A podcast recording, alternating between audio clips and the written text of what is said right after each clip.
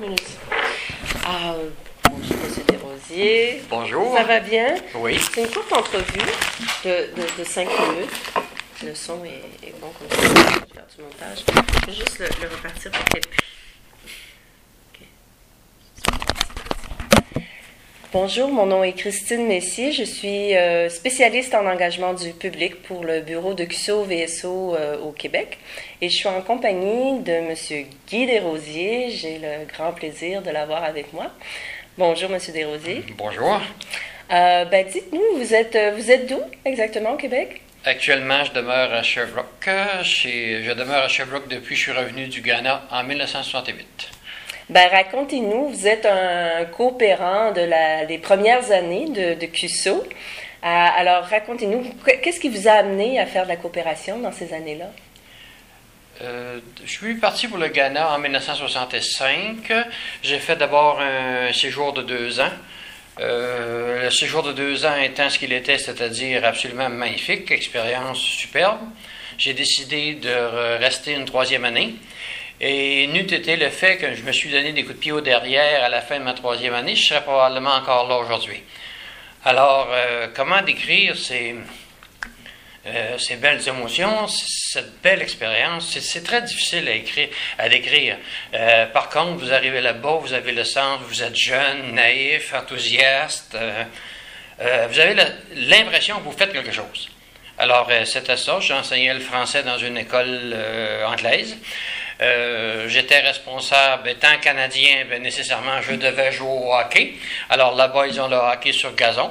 Alors, j'étais responsable des équipes, de l'entraînement des équipes de hockey sur gazon. Et puis, lorsqu'on a su que j'avais fait du piste de pelouse, track and field, euh, bien, j'étais responsable des équipes de track and field. Alors, euh, laissez-moi vous dire que mon séjour à l'école là-bas fut très, très, très occupé. Même pour finir le tout à la fin de la première année, à la fin de la première année, euh, j'étais même le préfet de discipline de l'école. Je ne sais pas qu'est-ce qui impressionnait tout le monde, mais en tout cas, toujours est-il que c'était certainement pas pardon, mon poids physique, parce que j'avais l'impression que je pesais 130 livres et ça, c'était les cheveux mouillés. Alors, voilà, euh, ce fut absolument magnifique. Euh, je, je me répète, mais voilà. Ouais. Mais dites-moi donc, euh, comment vous étiez préparé? En fait, vous aviez étudié avant de partir, dans quel domaine vous aviez étudié? J'étais gradué de l'Université d'Ottawa. Je suis venu en contact euh, avec le, le CUSO tout à fait par hasard. C'était euh, par l'entremise d'une expérience que j'avais été faire au Mexique avec des amis. On avait été construire une école au Mexique. Euh, c'était un prêtre mexicain qui était venu nous voir et puis à l'Université d'Ottawa et qui cherchait des bénévoles. Et à travers ce, canal, après avoir construit l'école, on a passé un été au Mexique. Euh, J'ai des amis qui, qui m'ont dit euh, le secours recherche euh, euh, des personnes pour aller euh, en Afrique. Ah bon, j'avais aucune idée de ce qu'était le, le, le CUSO, j'avais aucune idée de ce que- ce qu'on recherchait. Et euh, tout d'abord, j'avais été engagé, c'était pour enseigner l'histoire, qui était ma matière forte à l'époque. Et puis, en arrivant au Ghana, on m'a dit tout simplement non, euh, les lois du pays font que l'histoire, c'est enseigné par les Ghanéens. C'était sur la période de Nkrumah. Alors, comme j'avais aucune idée, aucune intention de revenir au Canada, j'ai dit, on va enseigner le French comme on, me le demande. Alors, et voilà. Excellent. Et dites-nous, comment était le Ghana, hein, quand même? Ça fait presque 50 ans, 40, 45 ans. Comment était le Ghana à l'époque? Le Ghana, je pense qu'il faut situer le Ghana, à mon point de vue en tout cas, étant situé dans la brousse, il faut penser le Ghana en deux, euh, en deux sections. La ville d'Accra et le reste du pays. C'est un peu comme si on fait une, mauvaise comparaison. Euh, vous avez Paris et vous avez la France. Alors, la, la réaction des Parisiens, c'est une chose, la réaction des provinciaux, c'est une chose. Et je pense que c'était la même chose euh, Euh, Accra, les gens, c'est un peu, je trouvais, les, les gens étaient bien, étaient corrects, mais ils ne se déplaçaient pas pour vous donner un coup de main. Tandis que si vous étiez dans la brousse, jamais, jamais dans la brousse, vous ne restiez mal pris. C'est absolument mal pris. Euh, les gens étaient d'une honnêteté euh, scrupuleuse, je vous dirais. Ça, c'est ce qui m'a frappé le plus parce que souvent, on sortait, on laissait traîner nos, nos affaires, euh, puis jamais, euh, jamais eu de problème. Et vous étiez situé dans la brousse? Oui, j'étais en pleine, euh, en pleine brousse. C'était, vous, si vous vous situez un peu géographiquement, vous avez Accra au sud, Kumasi un peu au centre, Nkaka, qui était un village entre ces deux villes-là, et nous étions sur euh, la montagne.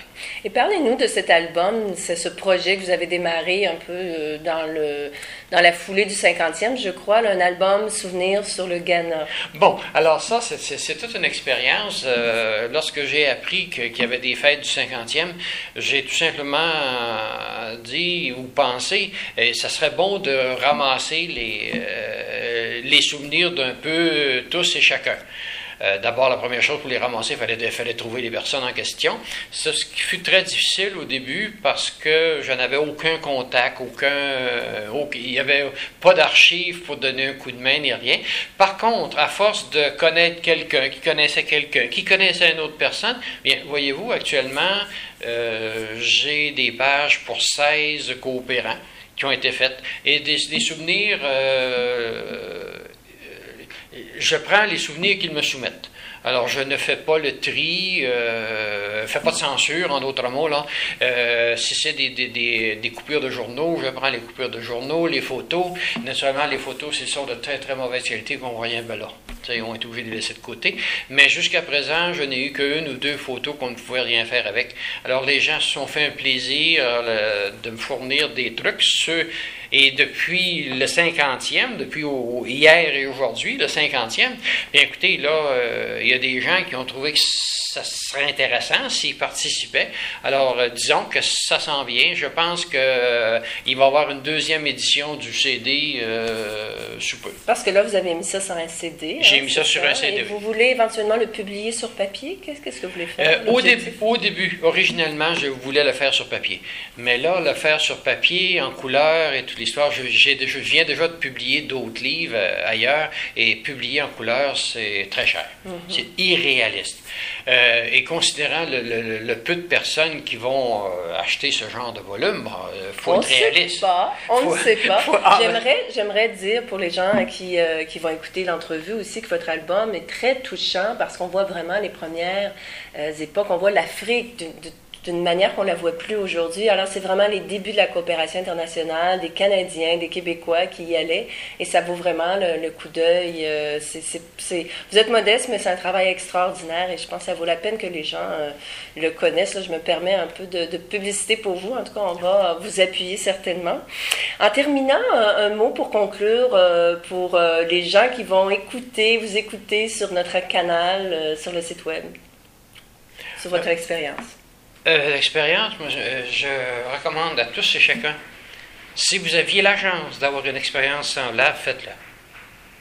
Euh, ne laissez jamais passer la chance.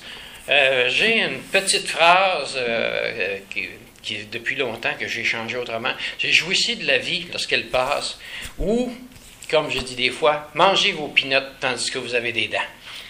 Et jouissez de la vie pleinement. Ben, sur ce, on vous remercie infiniment. C'est un plaisir. Au plaisir. Euh, vous m'avez poigné le cours un peu, là. un peu émotif.